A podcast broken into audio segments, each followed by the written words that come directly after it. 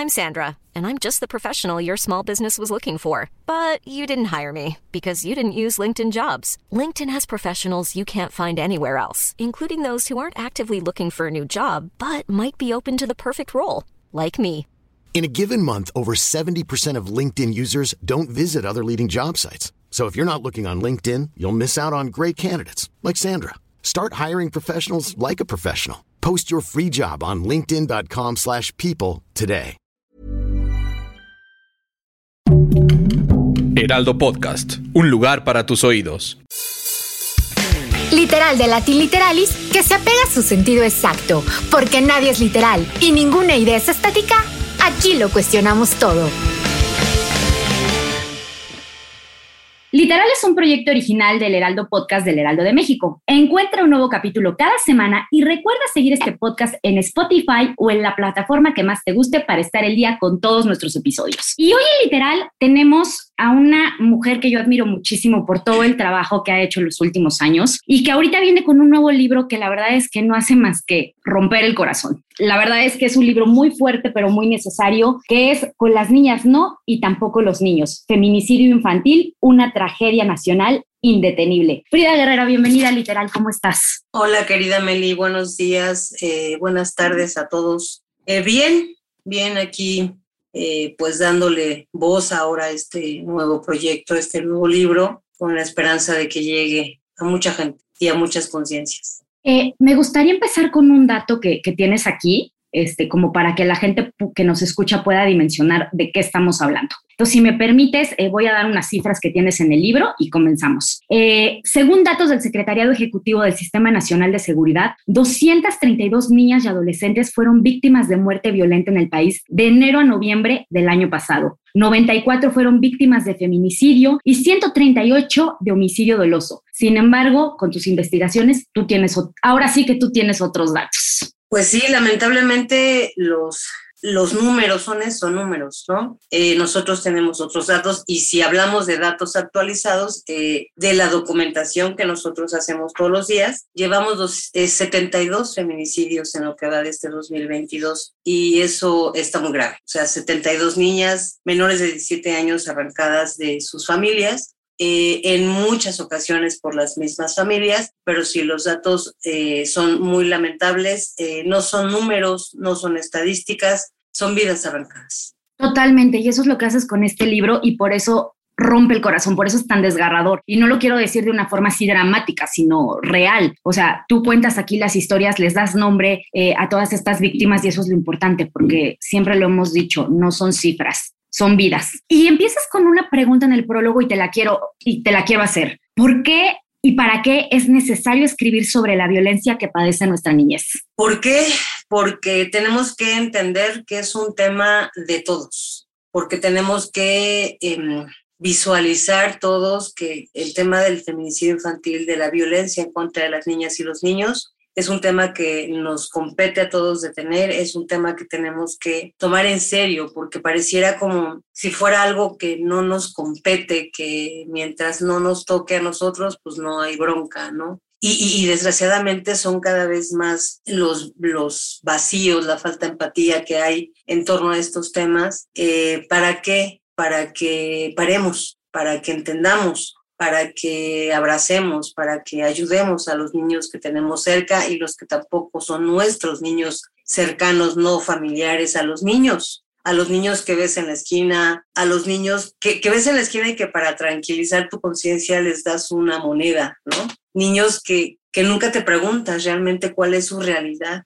y, y que ya con la moneda que les diste ya te sentiste tranquilo o tranquila no, no se trata nada más de darles una moneda, se trata de, preguntar, de ir más allá, de observar, a veces dedicar un día a estar observando niños en estas condiciones, por ejemplo, niños de, de la calle que están eh, limpiando parabrisas, que están pidiendo limosna, eh, hay que aprender a observar quién viene, quién los lleva, qué, dónde van, hacia dónde caminan. Y no es que te hagas acusador de niños, es a ver realmente qué está pasando con estos chiquitos, pero no nos importa. Entonces les damos la moneda, si grita el vecinito, si llora todos los días, no nos metemos porque es su bronca de la señora que hace que le pasara al niño, de ser un niño berrinchudo y, y tenemos que entender que, que las cosas no siempre son como las queremos suponer para no verlas. Claro, la indiferencia nos hace cómplices. Absolutamente somos cómplices y corresponsables de lo que le sucede a los pequeños y a las niñas en nuestro país. Lamentablemente, yo respeto mucho el tema de las personas que tienen eh, mascotas. Yo misma he tenido mascotas, eh, a mí me gustan mucho los gatos, pero ahora es más fácil, Meli, denunciar el maltrato animal. Nos metemos más. Es Nos indignamos más.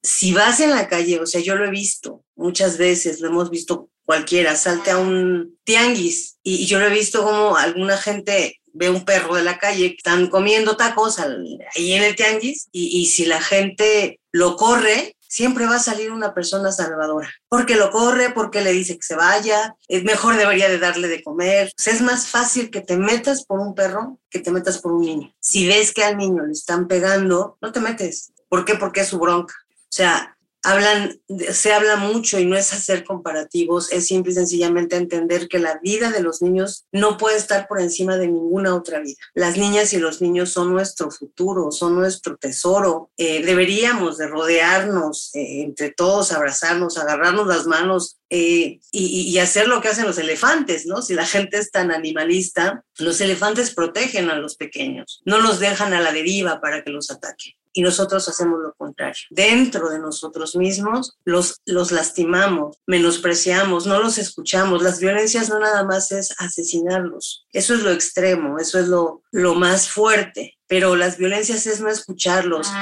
Tú te sientas enfrente de, de una familia que está en un restaurante y el celular está en medio siempre. Los niños no se escuchan, a los niños nadie los ve eh, se convirtieron en, seres, en personitas que son invisibles para todos. Y eso es muy triste y eso es muy delicado y eso es lo que tenemos que entender, que no podemos continuar en esta tesitura de, de que los niños no existen. O sea, hay hasta grupos y, asociaciones de, de, no a los niños, ¿no? O sea, esos Lugares donde están mal los niños, ¿no? Muy pet friendly, pero no kids friendly. Sí, eso está muy fuerte, eso está muy triste y no, no podemos estar quitándole espacios a los niños y abriendo espacios para las mascotas. O sea, hay gente peleándose porque una mascota vaya en la cabina del avión, pero hay otra gente diciendo que los niños no vayan a la cabina del avión, ¿no? Oye, Brida, ahorita que decías esto, ¿no? De que no nos metemos porque es el pleito del otro o, no ayudamos a los niños. Y voy a decir en teoría, con todas las comillas que pueda, porque se supone, se supone que el niño tendría quien lo protege. Y en los casos que tú documentas aquí, no sé el porcentaje, pero la mayoría, los perpetradores de esta violencia son esas personas que tendrían que cuidarlos, que resulta todavía más aterrador. Es correcto, hace un rato en, Twitter me, me, pasaba algo muy curioso, una mujer que me sigue me decía esto, ¿no? Es que, ¿cómo le hacemos si queremos denunciar y los papás son los agresores, ¿no? Pero en un tono muy, muy de no manches, o sea, ¿por qué nos dices que no tengamos miedo, que denunciemos si la mayoría de los perpetradores, de los agresores de los niños son las familias, ¿no? Y claro que lo puedes hacer, o sea, nos cerramos tanto, nos, no, nos ponemos aquí una venda, que, es que ¿cómo lo voy a hacer? Búscale, llama al 911, no te hacen caso, ve por la patrulla, no te hace caso la patrulla, haz un video, acércate a las autoridades, pero en algún momento alguien te va a hacer caso. Pero si de buenas a primera decimos, pues es que son los papás, porque en efecto, tan no escuchamos a los niños, tan son invisibles los chiquitos, que si un niño o una niña quiere denunciar a su familia, a su papá, a su mamá, de que lo está maltratando, no lo toman en cuenta, no le hacen caso porque necesita ir acompañado de un adulto, ¿no? O sea, cuando el adulto es el agresor, entonces dices, en efecto, ¿cómo vamos a, a, proteger a estos chiquitos si los mismos agresores están dentro? Podemos hacerlo, podemos acudir a, a medios de comunicación, todos tenemos un celular, todos podemos tomar evidencia. Es cuando a mí me piden que me metan algún tema de estos, yo siempre les digo, graba, toma una foto, no te expongas, pero dame pruebas para que yo le pueda decir a la autoridad, está pasando esto con estos niños, ayúdalos. ¿Qué es lo que hacemos? Eso, puentes, no hacemos más. Sí nos vamos a ver la situación de algunos chiquitos que tenemos aquí cerca, no, no podría ir a todos lados porque pues no tengo esa capacidad, esa fortuna, pero, pero a donde puedo acercarme me acerco y, y sí los veo y le hablo a la autoridad y le digo, oye, es que está pasando esto, hablo con las mismas, los mismos vecinos, oiga, usted había reportado, nos dicen sí, no nos hacían caso y bueno, finalmente rescatamos a esos niños y todos los, lo podemos hacer. A mí me dice mucha gente, es que eres tú, ¿no? Eres Frida, por eso te hace caso. No, todos lo podemos hacer. Si tú estás viendo, si tú te metes para defender a este perrito, métete para defender a este niño y no te va a pasar absolutamente nada. De hecho, ahorita que lo mencionas, el libro trae todo un apartado de qué hacer y a dónde acudir, las líneas de denuncia, que, está muy bien porque de repente no sabemos dónde.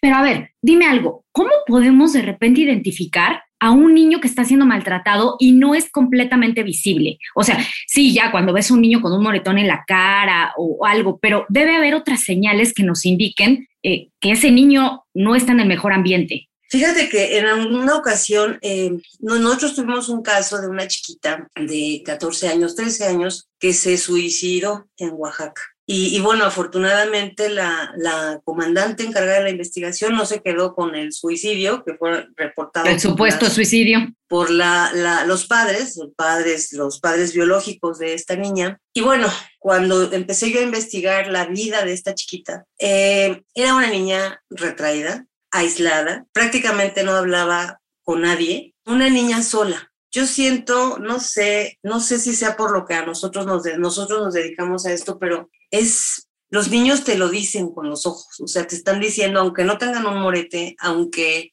no les veas, no los veas des, desarreglados, desaliñados, los niños te lo están diciendo con los ojos. Pero es que es eso, o sea, no escuchamos a los niños, no escuchamos a los demás.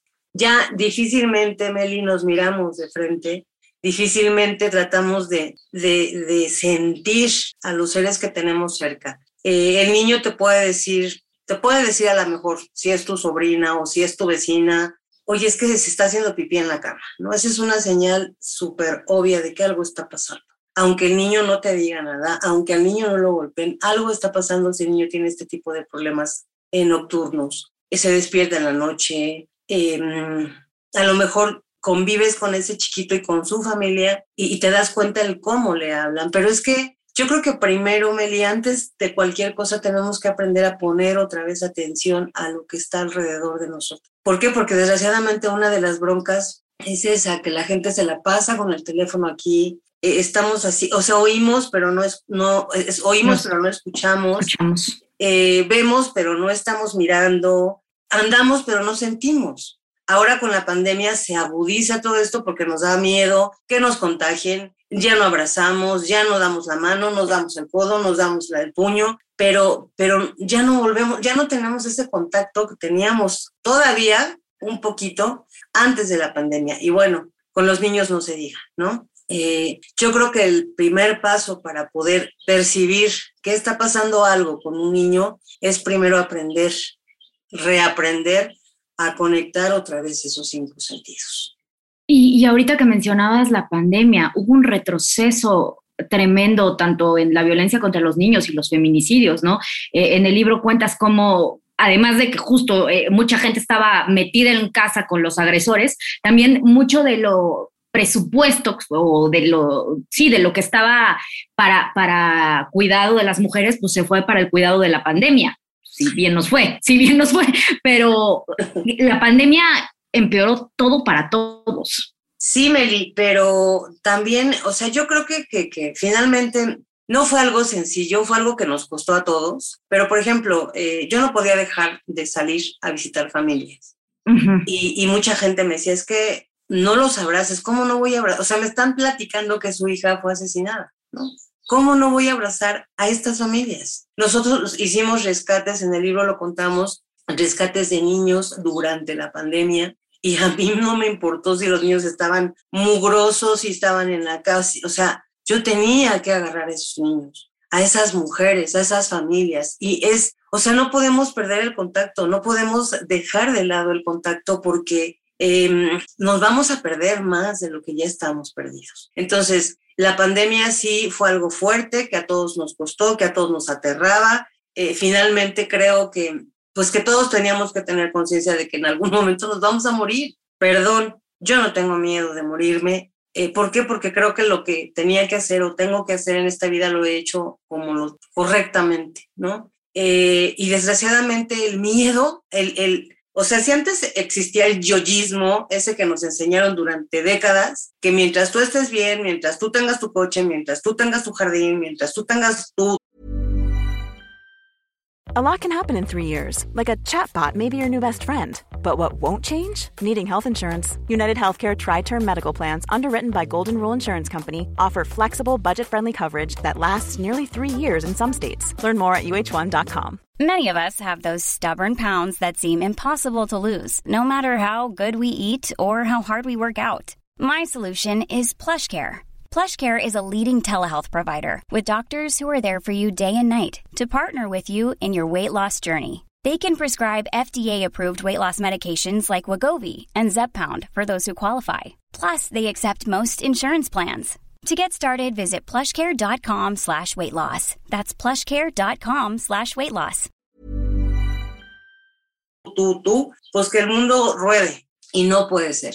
O sea, no podemos mantenernos en esta actitud individualista, ¿no? Y la pandemia eso hizo. O sea, tú te enfermabas en tu casa y, te, si tienes marido, pues te tienes que ir a la otra recámara, si es que tienes la suerte de tener otra recámara, para que no te contagie o no lo contagies tú. O sea, no, no, no, no podemos llegar a esos extremos. La gente estaba siendo internada en hospitales y ya no salían, ya no los veía su familia. O sea, todo eso dio terror, dio miedo y todo eso además ayudó a que los agresores de los niños y de las niñas pues se vieran completamente libres de poder hacer con estas niñas y niños lo que quisieran. Oye, Frida, en, en el libro cuentas muchísimas historias, eh, una peor que la otra realmente. Eh, por ejemplo, eh, parte ahorita nos, decías cómo sacaste, has sacado a niños, has ayudado a, familias. está el caso de Tavi, una, una, sobreviviente, este, pero también haces otra cosa que me parece fuertísima de, de, que no sé cómo lo logras, la identificación de cuerpos.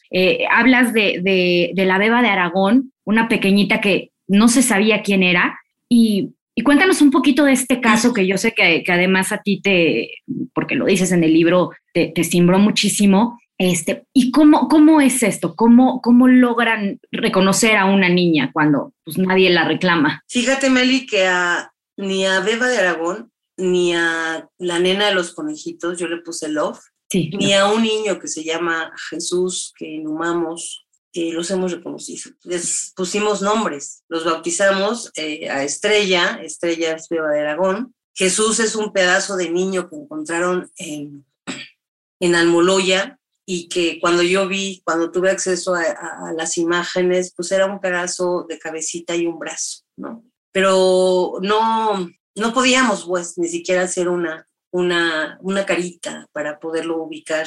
Con la nena de Aragón seguimos sin saber quién es, seguimos sin encontrar a quien le hizo este daño. El próximo 28 de junio se cumplen ya dos años de que ella fue dejada ahí en, ese puente bajo, bajo, pues cerca de unos juegos infantiles paradójicamente, pero no vamos a parar, o sea, a quien, con quien, por ejemplo, hemos tenido casos de éxito, César, que fue un bebé que fue dejado en una calle de Tultepec, en el Estado de México, a Lupita, que pues Lupita es inherente a mí, calcetitas rojas, que fue el Calcetitas, sí. Este, Félix, a la nena Alexa, de hecho de Alexa, si contamos su historia, eh, son muchos casos que nos llegan en, pues anónimamente que hemos ayudado a identificar a, a, hacer estas, estas identificaciones favorables, pero nos falta todavía. Tenemos un pequeñito en Ixtapaluca, que también ya inhumamos. Tenemos la fortuna de que contamos con autoridades sensibles que nos ayudan a inhumarlos no en fosas comunes, no en panteones municipales, sino eh, pues en un panteón que les dignifica un poquito el que no se vayan a quedar ahí en el olvido.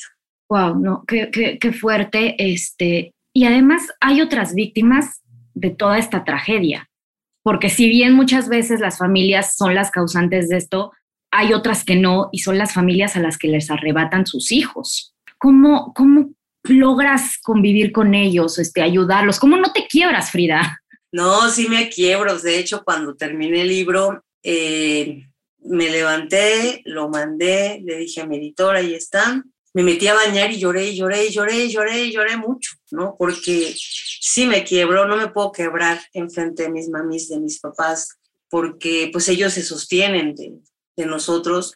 Y además de todo, yo digo, es que eso, o sea, ellos les quitan a sus bebés. O sea, en este, por ejemplo, tenemos a Lluvia, que es la mamá de Ivana Nicole, una mujer joven que, que pues dejó a su hija con su papá porque era su papá. ¿Por qué? Porque tan, tanto podía estar bien con ella como podía estar bien con su papá. Por eso la tuvo con él.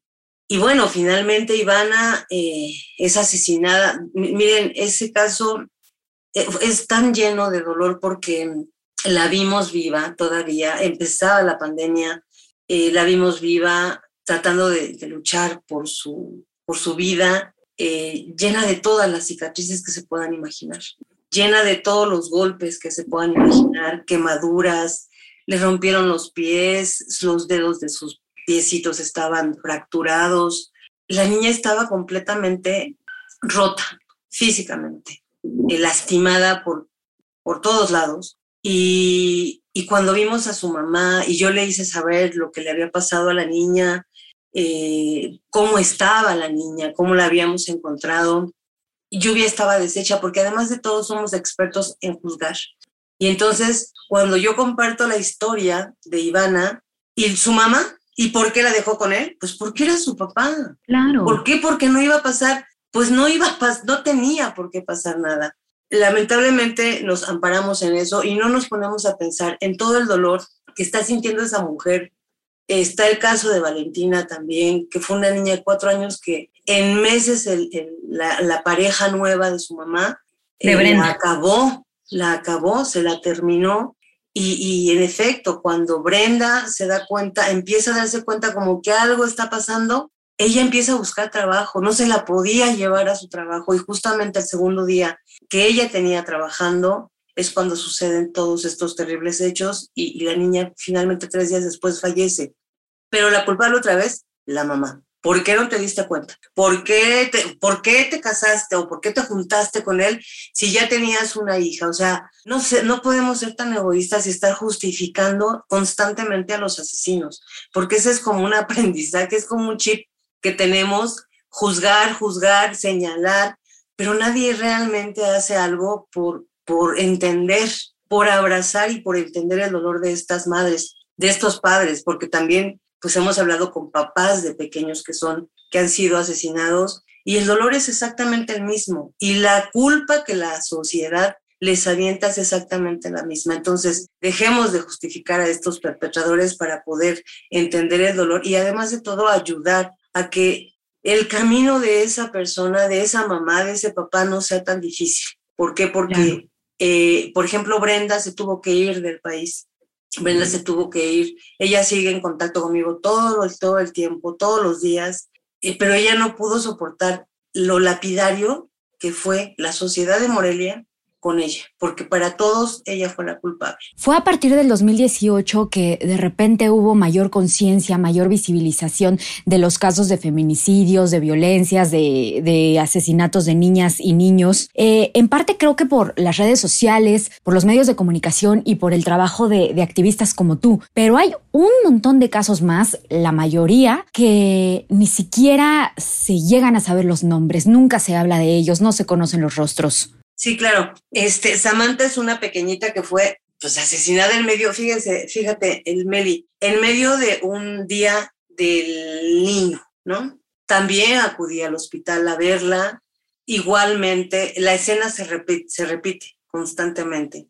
Eh, una pequeñita lastimada completamente, luchando por su vida en coma, y que bueno, finalmente pues agarró, se, se detuvo a sus, a sus agresores, que fueron sus papás, la mamá y el padrastro, pero Samantha pasó así y, nadie, a nadie le indignó, nadie gritó su nombre, nadie vio su carita. Y, y, y, y, eso nos debería de encabronar a todos porque no nada más es un caso, no nada más hondo. O sea, yo le pregunto a la gente cuando voy a alguna conferencia, dime cuántos feminicidios llevamos en este año, ¿no? Y la gente se queda, bueno, dime el que, alguno que recuerdes, ¿no? Y entonces, eh, por ejemplo, este año te dicen Cecilia Monzón, ¿no? Claro. Eh, eh, luego te recuerdan Abril, ¿no? Pero Abril fue hace otro, en otros años, el año pasado. Fátima, ¿no? La niña del 2019. Sí. Eh, calcetitas rojas, ¿no? Pero no, no, es como si, como si solamente los casos mediáticos se vieran, cuando son un montón de niñas, de niños, de mujeres, que se quedan completamente en la invisibilidad. Y eso es justamente lo que no podemos permitir.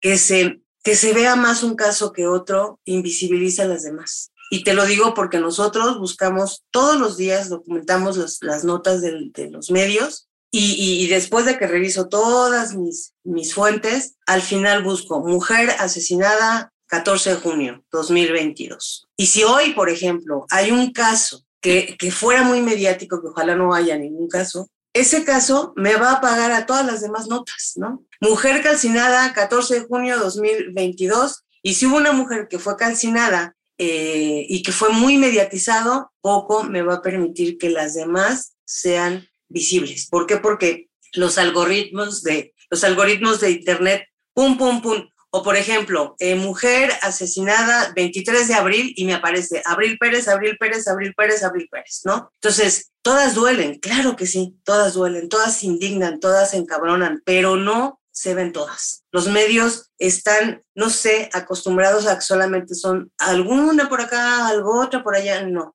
Todos los días, la semana pasada vivimos una violencia horrible, horrible eh, respecto a las mujeres y los niños, porque están, o sea, ahora los están asesinando en conjunto, o sea, matan a la mamá, a los niños y se suicidan, ¿no? Y sí. fueron cuatro casos la semana pasada, donde los niños, algunos niños salieron heridos, ¿no? Pero se mató al final a su mamá. Eh, los niños vieron la violencia con la que el sujeto asesinó a su mamá y además vieron cómo él se suicidó. O sea, si no entendemos el impacto que estamos dejando a los niños, las bebés cada vez van a ser más chiquitas. Ahorita la bebé más pequeñita que ha sido violada y asesinada por su padre biológico es una pequeñita de Huehuetoca en el Estado de México que tenía cuatro meses. ¡Qué bestia! Si no entendemos, cada vez van a ser más jóvenes los que asesinen a niñas. Tenemos el caso de Erika, que es un caso de mucho dolor. Dos de sus hijas asesinadas por su hijo mayor. Y que además de todo uh -huh. es un menor de edad que en cinco años va a salir. ¿Por qué? Porque esa es la ley para la justicia eh, y no podemos tampoco permitir eso. Cada vez vamos a tener más notas de niños violando niños en las escuelas, de 12 años a los de 6 o a los de 7, ¿no? Eso no tampoco, o sea, algo estamos haciendo muy, muy, muy mal y no lo queremos entender. Entonces tenemos que parar si queremos realmente como sociedad que las autoridades hagan algo, porque no es responsabilidad de ellos nada más, tenemos que unirnos como sociedad y entender primero hacia el interior, hacia nosotros mismos, que la estamos regando y que tenemos que parar, tenemos que detenernos y reaprender a sentir, reaprender a amar para poderlo parar. Y olvidarnos de la indiferencia, ¿no? Absolutamente. Eso sobre todo. Frida, con esto me quiero despedir. Eh, la verdad es que me encantaría tener más tiempo, sobre todo para poder hablar de más casos, eh, porque es importante nombrarlas, ¿no? Es importante recordarlas y esto que decíamos desde un principio, no son cifras, no son números, son vidas que fueron arrebatadas y que justo también eh, las que sobreviven hay que estar al pendiente de ellas porque esto puede ser un ciclo y como dices, esto puede volver a pasar y bueno, ¿qué país estamos haciendo, no? ¿Qué país estamos generando? Eh, y bueno, Frida, nada más para, para seguir un poquito con la mecánica del podcast, este es un podcast de libros y me gustaría saber qué estás leyendo para qué. Okay. Estoy leyendo ¿Qué, un qué libro. Si, tiene, si es que tienes tiempo, porque... sí, sí, tengo tiempo. Estoy leyendo un libro que me mandaron de Javier Valdés, de periodismo eh, bajo riesgo, que, que, que habla de, de, de, como de textos que Javier no alcanzó a, a publicar, de este narcoperiodismo. Eh, es un hombre que a mí me deja mucho. Cada vez que necesito releer o replantearme cosas, leo sus libros de Javier Valdés. Este, y eso es lo que estoy leyendo ahorita. Estoy tratando de, de irme despacito para, para saborear esas palabras que, aunque él ya no esté. Digerirlo. Sí, sí, claro. Es, uno de mis maestros. Y, de hecho, no, eh, nos faltó un poquito abordar esta parte, la, los niños y niñas que han sido víctimas de esta guerra que empezó hace más de una década y que, que es otro tipo de violencia que, que también ha marcado muchísimo a nuestro país y América Latina, ¿no? Sí. Pero bueno. Eh, nos faltaron muchos. Sí, nos, nos, faltaron muchos, pero bueno, nos dará para otro episodio. o sea, para bien o para mal, pero bueno, será un gusto hablar contigo. Y bueno, yo nada más decirles que nos sigan en redes sociales del Heraldo Podcast, en Instagram y en TikTok como el Heraldo Podcast y en Facebook, Twitter y YouTube como el Heraldo de México. Frida, ¿a ti dónde te podemos encontrar? En mis redes, todas como Frida Guerrera, en Instagram, en Twitter, en Facebook como Frida Guerrera Villalbazo. Eh, mi columna que se publica una vez a la semana la pueden leer en muchos medios con Fernanda Tapia, en mi blog, que tiene, eh, pues es, es, como mi punto principal, pero muchos medios publican la columna. Y justamente ahí estamos hablando del tema de dos chiquitos víctimas de, eh, pues de feminicidio indirectos que quedaron en el desamparo después de que su abuelita, quien se encargaba de cuidarlos luego de que les asesinan a su mamá, pues se murió de una enfermedad, una de las voces de la ausencia que, que nosotros pues nos dolió mucho. Y es un texto pues lleno de mucho de esto que nos tocó vivir ya desde el lado de, de perder a las mamás, que pues que se quedan con los niños y que para el futuro para estos niños pues no, no es el mejor. Eh, es importante seguirte la pista, apoyarte en lo que se pueda y bueno, eh, nos quedamos con las niñas no y tampoco los niños editado por Aguilar. Una lectura muy difícil, Frida, pero muy necesaria y gracias por, por este trabajo que haces. Al contrario. Y gracias por estar aquí. Gracias a ti, gracias por el tiempo. Nos escuchamos la siguiente. Gracias. How would you like to look five years younger? In a clinical study, people that had volume added with Juvederm Voluma XC in the cheeks perceived themselves as looking five years younger at six months after treatment. Look younger, feel like you. Add volume for lift and contour in the cheeks with Juvederm Voluma XC. Reverse signs of aging by adding volume to smooth laugh lines with Juvederm Volure XC. For important safety information and to find a licensed specialist, visit juvederm.com. That's J U V E D E R M.com. Not for people with severe allergic reactions, allergies to lidocaine, or the proteins used in Juvederm. Common side effects include injection site redness, swelling, pain, tenderness, firmness, lumps, bumps, bruising, discoloration, or itching. There's a risk of unintentional injection into a blood vessel, which can cause vision abnormalities, blindness, stroke, temporary scabs, or scarring. Talk to a licensed specialist to find out if it's right for you.